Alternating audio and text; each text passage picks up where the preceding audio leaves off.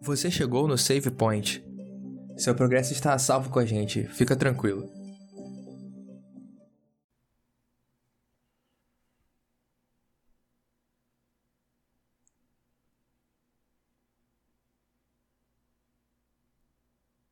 Sejam bem-vindos a mais um episódio do podcast Save Point. Eu sou o Cris e estou trazendo para vocês o episódio 8 da nossa lição jovem a contexto bíblico, falando sobre o sábado. E o título da lição dessa semana é O Poder da Palavra. E hoje quem vai estar trazendo a palavra para gente é o meu amigo Thales. Fala Cris, beleza? Tudo bem? Tô feliz gravando aqui mais uma vez. É, falei que estava tentando gabaritar, tentando participar de todas.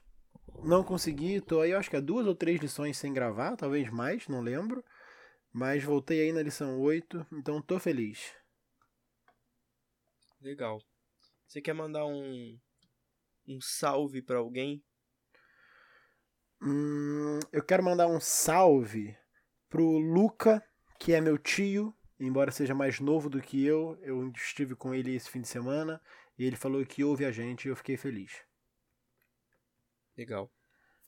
Queria mandar um salve pro amigo da família do Thales, o Rafael Portugal. Perfeito. Que eu é... não sei se ele vai ouvir a gente nesse episódio. Se Mas... ele ouvir pelo menos o início, já tá bom. Então, um abraço aí. Rafael, Rafael meu Portugal. querido, você tem. Se você aguentou a gente aqui durante um minuto e meio, você já ouviu, então um abraço, querido. Isso aí, perfeito. Depois a gente explica esse rolê. Bom, pra gente começar, de costume, vamos à nossa tirinha da semana, que é bem simples. Tem dois quadrinhos e o primeiro quadrinho temos Jesus de costas ali com a mão é, com as mãos como se ele estivesse aquecendo as mãos numa fogueira, né? Acho que é a melhor definição. E ele tá falando assim: haja luz. E aí tá, tipo, parece que tá saindo da mão dele, assim, tipo, uma. Começando a surgir a luz ali, né? E no segundo quadrinho, temos um jovem tipo, com as mãos assim em posição como se estivesse orando. E aí ele tá de olhos fechados e tem um, um, um é um feixe ou um facho de luz, Thales? Feixe. Mas eu acho um que facho também pode servir. Então as duas podem ser. Um feixe de luz vindo na direção do coração dele. E aí tá uma, uma frase, um balãozinho de fala vindo do alto, dizendo assim: haja um novo coração. E aí eu queria perguntar pro Thales o que, que ele entendeu aí dessa tirinha. Perfeito, vamos lá. Eu acho que né, no primeiro momento parece mesmo que Jesus está esquentando a mão ali na luz mas quando a gente vê o segundo, parece talvez que ele esteja direcionando esse luz para o coração do menino ali, que inclusive tem braços bem finos. Eu ia falar isso também. Eu acho que talvez ele precise um pouco ali de. Alô, alô nutricionistas de plantão que ouvem podcast Save Point. Isso aí. Deem dicas pro menino da tirinha que tem uma cabeça avantajada e braços bem finos. É, mas, assim, é interessante quando fala haja luz e haja um novo coração. Eu devo falar disso mais pra frente no, nesse episódio, e talvez no próximo episódio também, que o verbo que começa com no princípio criou Deus, esse criou é o verbo bará. E a única, o único sujeito na Bíblia que faz isso, que bará, é Deus. E esse verbo é utilizado no princípio criativo e também lá no Salmo, quando o salmista pede, cria em mim, ó Deus, um coração puro. E aí, muito legal que a tirinha relacionou isso. Uhum. É, então, eu também tive essa lembrança dessa, dessa frase. E também eu lembrei um pouco daquela música do Vocal Livre, né? Que é Haja mais amor a começar em mim. E essa palavra aparece duas vezes, né? Haja, haja luz haja um novo coração. E aí eu lembrei dessa música que fala Haja mais amor, né? A começar em mim. Bom, para a gente começar, vamos para o texto bíblico da semana, que está lá em Salmos 33, versículos 6 a 9, que na minha versão diz o seguinte: Os céus por sua palavra se fizeram, e pelo sopro de sua boca, o exército deles. Ele ajunta em montão as águas do mar, e em reservatório encerra as grandes vagas. Tema ao Senhor toda a terra. Temam-no todos os habitantes do mundo, pois ele falou e tudo se fez. Ele ordenou e tudo passou a existir. Cris, posso ler na versão a mensagem também, que eu gostei? Pode. Perfeito. Os céus foram feitos ao comando do Eterno. As estrelas apareceram com o sopro de sua palavra. Ele cavucou o mar em seu jarro, pôs o oceano em seu barril. Criaturas da terra, prostrem-se diante do Eterno. Habitantes do mundo, ajoelhem-se. Eis o porquê. Ele falou e ali estava, no lugar e no momento em que ele disse. Muito bom também. Legal. Eu gosto da versão da mensagem também. Sim, é legal quando a gente consegue, né, ela sozinha, às vezes acaba ficando muito poético. Mas É. quando a gente lê, tipo, ah, lê a Almeida, não sei, ou a NVI, lê depois ela também é bem legal. Sim, é sempre bom você ler várias versões assim do mesmo texto, né? Porque às vezes você pega um significado um pouco diferente. Sim, e ainda nesse, nessa semana aqui, né, que a, tirinha já começa. O nome é o poder da palavra, e aí depois fala haja luz, haja novo coração, e nessa versão aqui, no final ele fala, né, tipo, ele fala do 6 até o 9, até o 8 ali pra gente adorar a Deus, e no final ele explica, é isso por quê? Porque ele falou e ali estava no lugar e no momento em que ele disse. Então essa versão aqui, obviamente a outra também, mas ela deixa um pouquinho mais mastigadinho pra gente.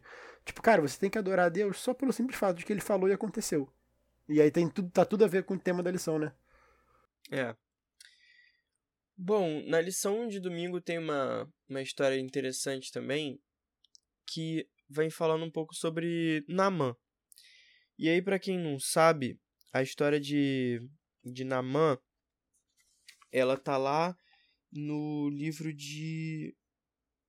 Ixi, agora eu não sei. Qual que livro que tá? Segunda Reis 5. Segundo Reis. Isso, tá em 2 Reis, capítulo 5. Não sei se é exatamente capítulo 5, mas é por ali. É, e aí conta que Namã, ele era um, um dos homens ali mais influentes, né? Não sei se ele era, acho que um... Como se fosse um general, alguma coisa assim, né? E ele tava sofrendo com lepra. Ele tava com lepra, era uma doença que assolava muitas pessoas na época, que fazia, né, tipo, criava umas como se fossem umas escaras na pele, né? E aí a pessoa ia começando a perder a sensibilidade e tal, e acabava, tipo, por tendo que às vezes até amputar certas partes do corpo e tudo mais por causa disso. Hoje a gente conhece como hanseníase. É uma doença que quase não acontece mais, mas. Informação? Informação. Informação, perfeito. É uma doença bacteriana, se não me engano. Vou arriscar falar o nome da bactéria, que é Mycobacterium lepra, mas eu não tenho certeza. E aí normalmente afeta a região de, de extremos, tipo nariz, Dedos. ponta de dedo e tal. E aí essas regiões vão ficando meio que necrosadas, e por isso que às vezes essas acabam caindo ou sendo amputadas. É isso aí. E Namã ele estava sofrendo com, com essa doença e acabou que a, a serva dele, né, que era ela era uma menina hebreia, ela contou, né, que o Deus dela, tal, e que havia um profeta também na região de onde ela morava e tal, que poderia ajudar ele com essa com a cura dessa doença.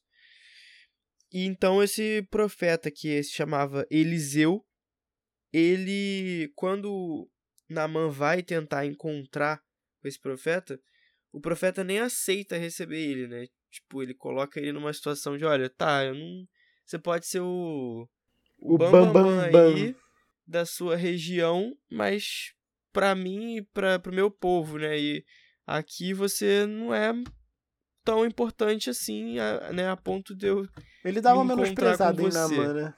É, ele dá uma menosprezada, exatamente. Até pra Cris. talvez Namã. Oi. Não, eu preciso falar que quando você falou serva, eu falei, Namã bebia cerveja? E eu demorei pra entender que era serva do, de É, servir. é a palavra mesmo, né? Não é o. Exatamente. Pois Mas é. enfim, pode seguir. serva com S. E aí esse acaba que depois Eliseu fala o que que esse o que que Naamã precisa fazer para ser curado e ele fala que ele precisa mergulhar no Jordão sete vezes para que ele seja curado. E acabava que o Jordão ele era um rio que ele era um pouco sujo.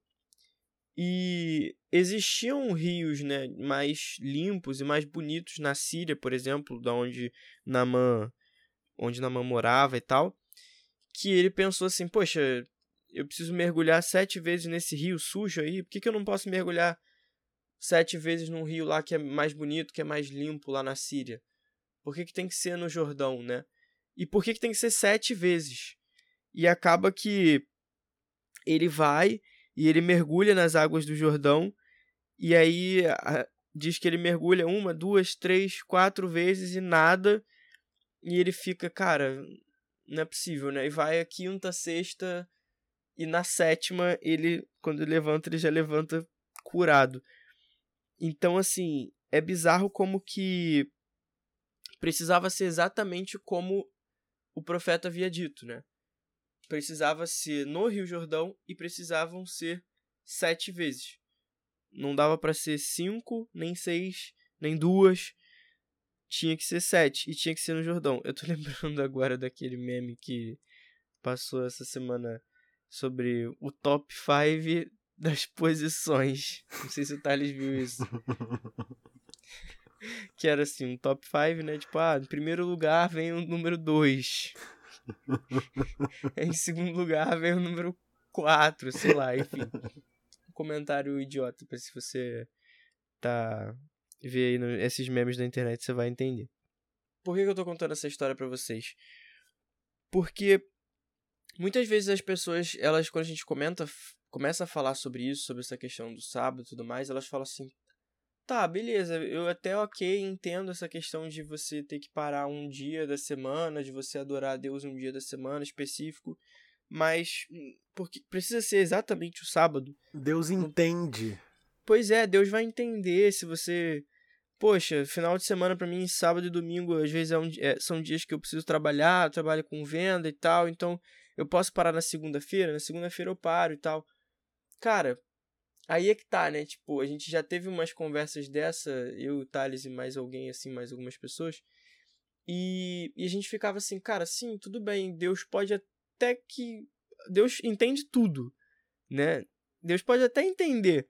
Só que, cara, se ele deixou aquilo específico e ele foi bem enfático nisso, por que, que a gente vai achar que pode ser diferente daquilo? E nesse caso aqui, ele tinha sido específico também para o profeta, e o profeta foi específico para Namã. Eram sete vezes e era no Rio Jordão. E não era algo, né, Cris, como se fosse assim, ah, você mergulha sete porque eu só tenho poder aos poucos para ir fazendo você ser curado. Então, na primeira vez você foi um pouquinho, na segunda mais, na terceira quase na metade, na quarta já passou da metade, na quinta foi, na sexta tá quase sete, agora eu tive poder para te curar tudo. Não, Jesus não precisava nem que ele mergulhasse num rio. É. Então, por que, que Deus pediu sete vezes? Porque Deus pediu sete vezes e acabou. Ponto. Isso. As pessoas muitas vezes nessas, nesses contextos de alimentação, de sábado, tentam explicar cientificamente. Ah, de fato é saudável, é, não é, é, é saudável você não comer frutos do mar e carne de porco e tal. Beleza, pode até ser. Mas eu não como carne de porco, eu não como frutos do mar, pelo simples fato de que Deus falou para mim não coma. Eu entendo isso não como uma norma de saúde, mas como um princípio de adoração. E, e, em relação ao sábado, é a mesma coisa. Cara, eu posso adorar e devo adorar a Deus nos outros dias? Devo. Mas o sábado não é só o dia para eu adorar a Deus. É o dia para eu adorar a Deus porque ele pediu que eu adorasse daquela maneira naquele dia. Se Deus pedir assim, ó, no sábado você vai guardar e santificar. Na segunda você vai fazer tal coisa. Na quinta e tal coisa. A gente teria que fazer, se eu entendesse que eu preciso fazer aquilo, pelo simples fato de que Deus pediu. Então, de fato, Poderia ter sido qualquer outro dia. Por que, que Deus escolheu o sábado? Não sabemos. Talvez quando a gente chegar no céu, a gente pode perguntar e tenha um motivo. E talvez Deus só fale, não, porque eu escolhi para ser o sétimo dia mesmo. E só isso, não tem motivo nenhum.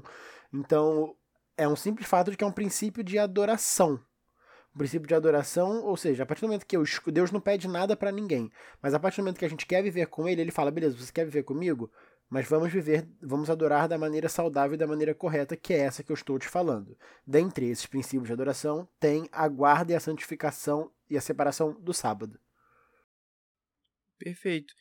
Então eu lembro até da história do de, de Nabucodonosor, que eu estava estudando recentemente, que era um cara que, a partir do momento ali que ele teve diversos episódios em que ele, de certa forma, reconheceu a divindade de Deus, do Deus de Daniel, Sadraque, Mesaque e Abednego também. E só que ele chegava em determinados momentos, ele não entregava tudo. Então, assim, tudo bem, ele falava: Não, olha, eu reconheço que Deus e tal é o Deus poderoso e tudo mais. Só que ele continuava achando que ele tinha o poder de tudo, que ele também controlava tudo e que as coisas maravilhosas que ele havia feito e tudo mais. E, e é curioso como que Deus vai ensinando ele, vai moldando ele através das coisas que vão acontecendo. Então eu também pensei nessa história de Nabucodonosor, porque ele também, ainda assim, ah, poxa, mas o princípio não é esse, não é só eu declarar que Deus é o Deus magnífico e absoluto e, e tá tudo certo, é só isso e tal. E aqui a gente pode pensar da mesma forma: ah, poxa, mas o princípio por trás não é descansar um dia na semana, não é adorar a Deus num dia específico, num dia específico não, mas em um dia da semana. Por que, que eu não posso escolher o dia? O princípio não vai ser o mesmo? Só que aí a gente entra nesse ponto, né, cara? Quem que é o Deus? É você ou é Deus mesmo? E aí, Cris, a gente entra numa outra seara aí de entender até e, e, conversar sobre salvação pela fé e pelas obras. A gente, por exemplo, o exemplo de Nabucodonosor aí, cara, não é só eu admitir que Deus é o Deus soberano e verdadeiro, beleza. Só que como que a gente admite isso? A partir do momento que eu aceitei Jesus como meu salvador pessoal, como é que eu admito isso na minha vida? Através das minhas boas obras. E aí a gente vê a, a inversão do que a gente sempre fala aqui, de que a salvação não vem pelas boas obras, mas as boas obras demonstram a salvação. Então, Nabucodonosor reconheceu ali, ah, cara, realmente Deus é soberano. Só que as ações dele não demonstraram isso. E aí é o mesmo caso aqui, cara. Eu reconheci que a Bíblia é a palavra de Deus e que eu quero e que Deus é meu salvador pessoal porque ele morreu na cruz por mim. Mas eu decidi guardar a quarta-feira. Sendo uhum. que, sabe, você a palavra de Deus é evidente que é o sábado. E aí é muito interessante assim, eu tava pensando aqui, a gente, quando você vai fazer um texto argumentativo, seja para TCC de faculdade, até para redação do ENEM, a gente usa muito um, uma maneira de argumentar chamada argumento de autoridade. Então, quando você quer se dá o seu argumento e você quer validar esse argumento, você fala: olha, esse cara aqui que é estudado no assunto, ele diz que é isso. E aí valida. E aí o, o Salmo 33 faz a mesma coisa. Ele usa o argumento de autoridade, só que a autoridade que ele quer validar é Deus. Então ele fala: olha, é, a gente tem que adorar ele pelo simples fato de que, pela palavra dele, tudo foi criado na hora e no lugar que ele quis. E isso já era para bastar para a gente acreditar em tudo que a Bíblia fala. E aí a gente às vezes acredita em outras coisas, em outras pessoas que têm uma autoridade, obviamente, muito menor que a de Deus. E na hora de acreditar na palavra da Bíblia, a gente não consegue acreditar. Pois é, exatamente. Avançando um pouco nesse tema, é interessante quando a gente começa a pensar né, de que a, a palavra de Deus ela tem, tem poder em si mesma, né? Nós temos diversos relatos de coisas que foram feitas somente através da palavra de Deus. Só pelo simples fato né, de Deus ter falado, aquilo ali aconteceu. E a gente tem, por exemplo, a criação lá nos seis dias da semana. A gente tem o momento também em que Jesus ele está no barco junto dos discípulos e ele só o fato dele falar isso já acalma a tempestade. Tem também aquela história em que Jesus apenas só de falar para a pessoa, né, tipo, olha, eu, eu quero que você seja curado, levanta e anda, ou que ele fala, não, se, se, fique limpo, e essas coisas acontecem, né, só, pe, só por ele falar. E existem outras situações em que Jesus pega e faz coisas, né, tem, tem momentos em que ele vai lá e ele cospe no barro e pega, passa no olho lá do, do cego e fala para ele ir se lavar, lavar o olho e depois ele passa a enxergar e tal. É curioso como que Jesus age de formas diferentes, né? Mas a gente já viu esses episódios em que somente quando ele só pelo fato dele ter falado, a cura já aconteceu. E aí, Thales, você tem alguma outra história assim que você lembre? É, que você queira comentar? Eu quero sim, só uma coisa rapidinho. Eu tô pesquisando aqui para falar certinho. É a gente, enquanto criaturas, a gente não entende. Então, a gente faz. Esse pensamento é meu, tá? Eu acho que eu nunca, nunca li nada em relação a isso. É, a gente existe a separação entre fazer barra criar e falar. Porque a gente, obviamente, não cria nada do zero, né? A gente só usa materiais, matérias pré-existentes para criar, ou a gente fala. Então, pra gente existe separação. E aí, a gente entra nesse nessa dúvida. Ah, mas por que, que Jesus, quando criou a luz, só falou haja luz, quando criou o homem foi lá e botou a mão na massa? Obviamente tem a questão ali de que, cara, o, o ser humano era parte diferente da criação, então Deus teve todo o cuidado de ir ali e fazer. E só que assim, isso quer dizer que o resto da criação é menos importante? Não é. Então, ao meu ver, o fato de Deus falar e criar indifere. Porque a partir da fala de Deus, ele cria matéria. A nossa fala não cria matéria. Então, a partir da fala de Deus, as, as águas foram criadas, a luz que tem a debate se é matéria ou se não é, mas enfim, os animais e tudo foi criado. Em outros momentos, ele foi e colocou a mão na massa e fez. O que prova que a palavra de Deus é ação. Porque da mesma maneira que quando ele fez, a, ele foi e colocou a mão e algo foi criado, ele também falou e foi criado. Então, o falar de Deus também é ação, no sentido de criar matéria e de ser uma, um ato criativo. O nosso falar não é um ato criativo. Né? Obviamente, se a gente for num tentar ser mais filosófico, ah, mas eu criei uma, um poema, beleza, ok. Mas você não cria matéria. O falar de Deus cria matéria. Então, falar uhum. de Deus é uma ação criativa. E aí acaba que se indifere. De fato, Deus podia ter ido lá e falado pro cego, olha, vê. E ele vai ver. Não precisava nem ter falado, na verdade. Só que ele foi lá, fez tudo com a mão e fez. Mas, para mim, é o mesmo. E aí é um dos, um dos dilemas que a gente, quanto criatura, não entende. Porque a nossa mente é limitada. É igual a questão do princípio. Como assim? No princípio, um Deus que é eterno, que sempre existiu, criou. Sabe? São coisas que a gente não entende mas revelam o caráter de Deus. Sim. Tem alguns estudiosos que eles dão até uma importância muito especial para essa questão das palavras, principalmente no, no hebraico. Eu não sei se. Eu acredito que é uma corrente específica, não é, não é.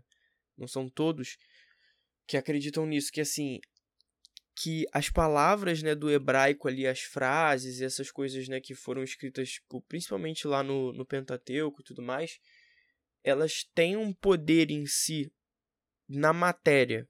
E aí a gente acredita que a palavra de Deus ela tem poder né, para poder curar, para levar libertação e tudo mais, mas isso porque Deus tem poder.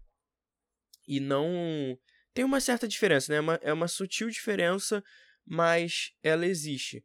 Mas assim, eles acreditam realmente que assim, que essas palavras, né, o fato delas estarem ali combinadas e tudo mais, as letras até também chega até a ser um pouco, talvez até uma questão um pouco de como se fosse uma numerologia, né, que eles têm uma um apreço, um cuidado muito grande por, por isso ali. Tipo, se você tirar uma letra, se você tirar uma. E isso tem também até no, no hebraico, lembrei aqui agora, que algumas palavras podem ser escritas com uma letra que ela não tem som nenhum. E essa letra ali ela não faz diferença ela estar ali ou ela não estar ali. Então muitas vezes os, os escritores colocavam essa letra ali para aumentar o número de palavras e conseguir chegar num número e dizer, olha, tá vendo? Essa frase aqui tem tantos, tantas letras. O que se torna, né, tipo, algo lá um pouco como se fosse tivesse uma mística, sabe, por trás disso. Então, alguns estudiosos eles dão muita importância a isso, né, principalmente no hebraico, por acreditar também que, né, foi acho que a primeira língua falada assim, né, e acredita-se que realmente foi a, que foi ensinada, né, por Deus ali a, aos seus filhos e tudo mais. Então, tem um pouco dessa questão também, então você vê como que é importante essa parte até da, da palavra em si. E Cris, é, eu tava pensando aqui no que eu falei até essa própria palavra, esse, essa palavra não, esse termo no princípio, né, que é Bereshit no, no hebraico, é muito significativo, porque assim, eu falei, cara, um ser que é eterno, no princípio criou. E como assim? Sabe, quando a gente trabalha o conceito de infinito ou de eterno, não existe um início. Aí entra até questões cara, o, o, o espaço é infinito, beleza? É, não sei. Tá em expansão, como algo que é infinito tá em expansão, mas enfim. É, e aí eu fiquei pensando, tipo, eu acho que nenhuma outra frase, declaração, podia ser mais apropriada para começar a Bíblia. Porque esse, essa, esse no princípio, ele vai apresentar pra gente Deus, que é um ser onipotente, que tem uma personalidade, porque ele decidiu criar, ele tem uma vontade, um propósito, e que porque ele existiu antes de tudo, é, ele, ele não depende de nada, e ele exerceu vontade, ou seja, ele só quis criar. E a partir dessa vontade de Deus, por amor a uma criatura que ele ainda nem tinha criado, no princípio ele criou. E aí isso tudo vai isso tudo tem base na palavra de Deus, que ele criou através da palavra. Enfim, eu acho que eu dei uma viajada muito forte aqui, mas eu eu fiquei impressionado com isso de a ideia de no princípio, sendo que Deus não teve princípio. E novamente nós vemos também essa questão da santidade, né? Voltamos um pouco a falar sobre isso, do ser santo. E aí uma das coisas que me chamou a atenção até foi até na tirinha. Porque na tirinha ele comenta, né, sobre isso, haja um novo coração, e a gente tem essa essa promessa, né, de Deus dizendo que vai nos dar um coração de, de carne, um coração sensível, e que vai escrever a lei dele no nosso coração, né, e na nossa mente, para que a gente não precise mais agora das tábuas de pedra e tudo mais. E eu lembrei também um pouco dessa parte de que, cara, se Deus ele tem poder através da sua palavra, né, para criar as coisas, efetuar milagres, por que, que ele também não teria o poder de nos tornar santos apenas pelo ato de dizer que somos santos? Isso é interessante, né? Porque assim, se a gente pegar e pensar, ah, não, porque eu preciso preciso fazer alguma coisa e tal para poder ser santo e tal, blá, blá, blá, blá. Tudo bem, a gente entende o caminho, né, da o caminho da santidade, da não da justificação, mas o caminho realmente da santidade, mas que ele começa a partir do momento em que nós somos declarados santos. E nós somos declarados justos. Exatamente, é porque a gente, né, a gente busca ser santo, sendo que assim, a gente esquece que a gente já é santo, porque a gente tem que entender o que é santo, né? É, e aí tem alguns exemplos na Bíblia de coisas que foram santificadas. É, por exemplo, lá em Êxodo 19, 23, o Monte Sinai ele foi santificado pelo menos temporariamente para ser a residência de Deus. Em Levítico 25, que é até o tema da semana que vem, o ano do jubileu era um ano santificado, ou seja, um ano separado para algo específico. É, Arão e os filhos dele, lá em Êxodo também, acho que 29 ou 30, eles foram separados para o serviço sacerdotal, para o ofício sacerdotal. Então, ser santificado é simplesmente ser separado para um propósito santo, para um propósito divino, para um propósito das coisas do alto. Então, a gente não tem que buscar santificação porque a Bíblia já fala que a gente foi santificado. Porque nós fomos separados para fazer alguma coisa tendo algum propósito. Que propósito é esse? Um propósito missional. Então, a caminhada da santificação começa quando eu entendo que eu já sou santo. E aí, tá, eu sou santo. Então, o que é ser santo? Eu sou separado. Eu sou separado para quê? E aí é, a dúvida maior e o entendimento maior acho que vem daí. Entender por que, que eu sou separado, logo, santo, e para fazer o quê? E aí a gente vai lá em Mateus, eu sempre cito a grande comissão. Deus fala para que, que a gente foi separado? Para ir para o mundo todo pregando e abatizando em nome do Pai, do Filho e do Espírito Santo. E ser santo é nada mais do que cumprir a missão, ao meu ver. Isso, é exatamente isso que você falou. É, a gente é separado e essa palavra santo é exatamente isso, separado. E a gente deve se perguntar para quê? Se for assim, ah, não, eu sou separado só para ser diferente. Não faz sentido nenhum. Aí é muito estrelismo nosso, né? Eu quero ser estrelinha, não tô diferente é, de todo mundo. Exatamente, exatamente. Então, assim, tem a, a gente sempre deve se perguntar o porquê, né, disso. Porque senão a gente vai acabar achando que esse é o fim em si mesmo. E aí, Não, eu Cris? devo ser separado, devo ser diferente, devo ser fazer as coisas diferentes porque eu fui chamado pra isso e acabou. Perfeito.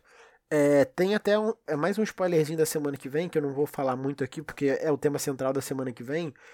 É, voltando para o sábado, né, que foi santificado, e a Bíblia explica por que, que ele foi santificado, é porque nele Deus descansou. E a gente tem que entender esse descanso. E semana que vem a gente vai discorrer um pouco mais sobre isso. É, esse descanso de Deus no sábado não é porque Deus estava cansado, obviamente, a gente sempre fala. É, mas sim pelo fato de que esse descanso, e tem uma explicação das palavras do hebraico, que tem um, um descansar que é o shavat, e o outro que é o noar, que eu não sei, mas enfim, em algum momento da Bíblia usa esse noar, e esse descanso do noar está relacionado à soberania de Deus. Então, por quando Deus descansou, não era pelo fato de que ele estava cansado, mas sim porque ele é soberano. E aí a gente entende que as coisas são santificadas porque Deus é soberano. E ele é soberano porque ele, com a, apenas a palavra dele, criou o mundo inteiro. E aí a gente fecha o ciclo. E a gente entende que a gente, da mesma maneira, também. Então eu sou separado porque Deus, que é soberano no universo, que é o mesmo Deus que pela palavra criou tudo, me escolheu para ser separado para cumprir um propósito. E pra gente chegar já um pouco mais próximo do de finalizar, nós temos também a lição mencionando sobre a questão até da, da ressurreição, que eu achei muito interessante, que também a ressurreição, né, quando Jesus for trazer as pessoas que estão descansando de volta à vida, ele também vai usar somente as suas palavras, né? Ele vai usar somente a palavra. Então, só pelo fato dele chamar essas pessoas de volta à vida, semelhante como ele fez com Lázaro, né? Que ele mandou abrirem lá a tumba de Lázaro, onde Lázaro estava enterrado, e chamou, né? Chamou Lázaro, venha para fora, né? E ele e ele veio.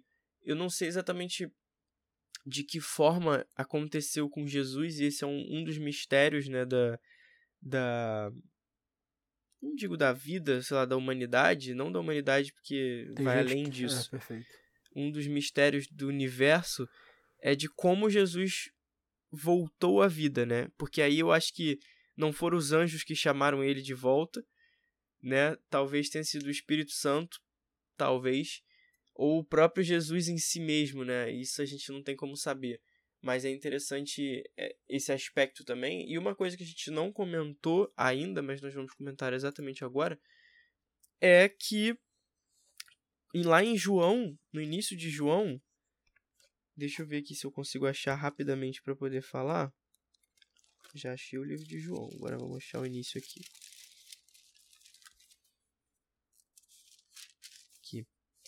Em João, capítulo 1, versículo 1, diz o seguinte: No princípio era o Verbo, e o Verbo estava com Deus, e o Verbo era Deus.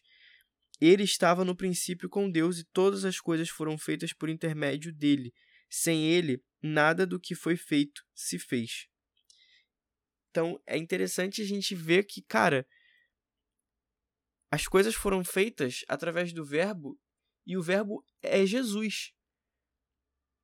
Então, cara, isso assim muda muito também a perspectiva, né? O fato como a gente, o modo como a gente entende isso, que tipo foram feitas através das palavras de Deus e Jesus e assim, Jesus que as coisas foram feitas por meio dele. E isso a gente não tem como entender o sentido completo, mas isso também é muito interessante, né, de saber que que Jesus ele as coisas foram feitas através dele, cara. Isso Ô, pra mim é muito bizarro. É, no comentário bíblico, tem. Às vezes eles separam bem por palavras. E aí a palavra era, que é no princípio, era o verbo e tal. No comentário tem um- uma parte muito bonita, que é até de um pouco difícil de entender. Mas eu vou, eu vou ler aqui, que está muito relacionado com isso que você falou. E diz assim: O verbo era por toda a eternidade, nunca se tornou o que era, mas no tempo o verbo se fez. Literalmente se tornou. Assim, Cristo sempre foi Deus, mas em contraste se tornou homem. Pois é, legal, legal pra caramba. Então daí a gente consegue também entender um pouco, ter um pouco dessa dessa dimensão, né, de como que como que a palavra ela é importante, né, e como que Jesus ele tá ligado nisso tudo. E é interessante, né, Cris, que a palavra verbo, de fato, vem do grego logos, que significa discurso, narrativa, relato e tal. É, tá realmente falando da palavra. E aí tem até uma questão de que é, João usou o termo aqui como uma relação com Cristo, que veio para revelar o caráter, ou seja, veio para relatar o caráter, a mente e a vontade do Pai.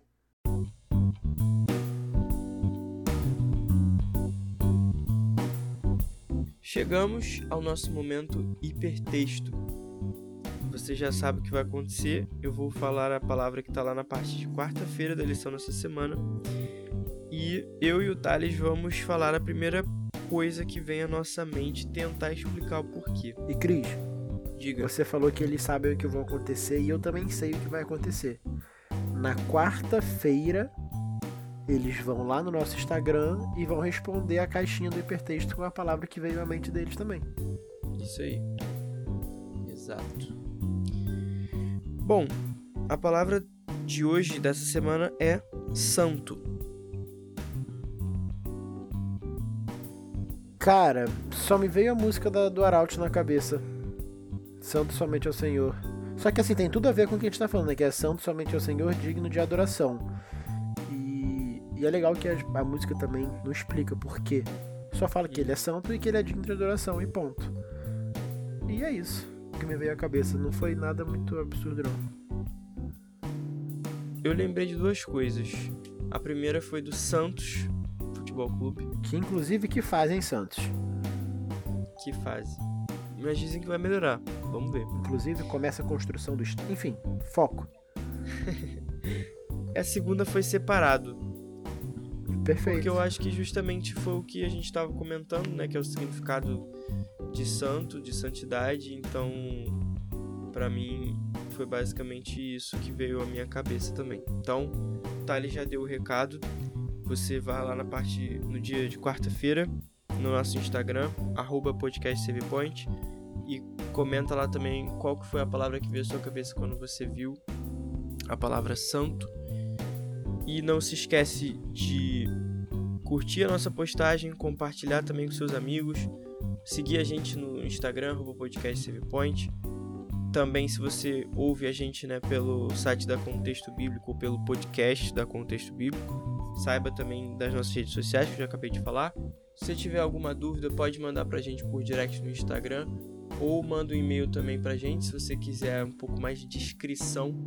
O nosso e-mail é pod.savepoint. Como é que é? pod.savepoint.gmail.com Isso, exatamente. pod.savepoint.gmail.com Pode mandar um e-mail pra gente. Se quiser fazer algum convite também, pode fazer, pode mandar pelo direct, pode mandar por e-mail.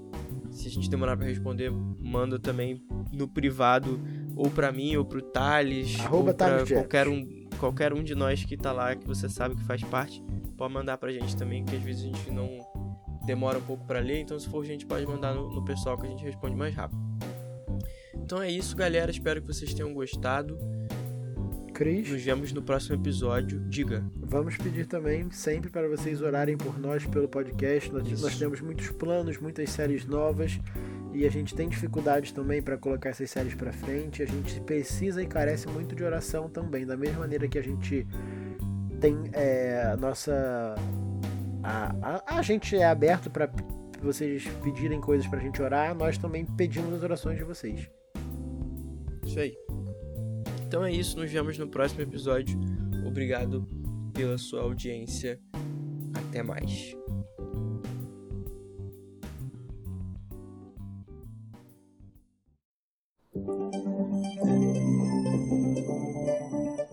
Você ouviu o Save Point. Obrigado pela companhia e nos vemos na próxima fase. Até lá!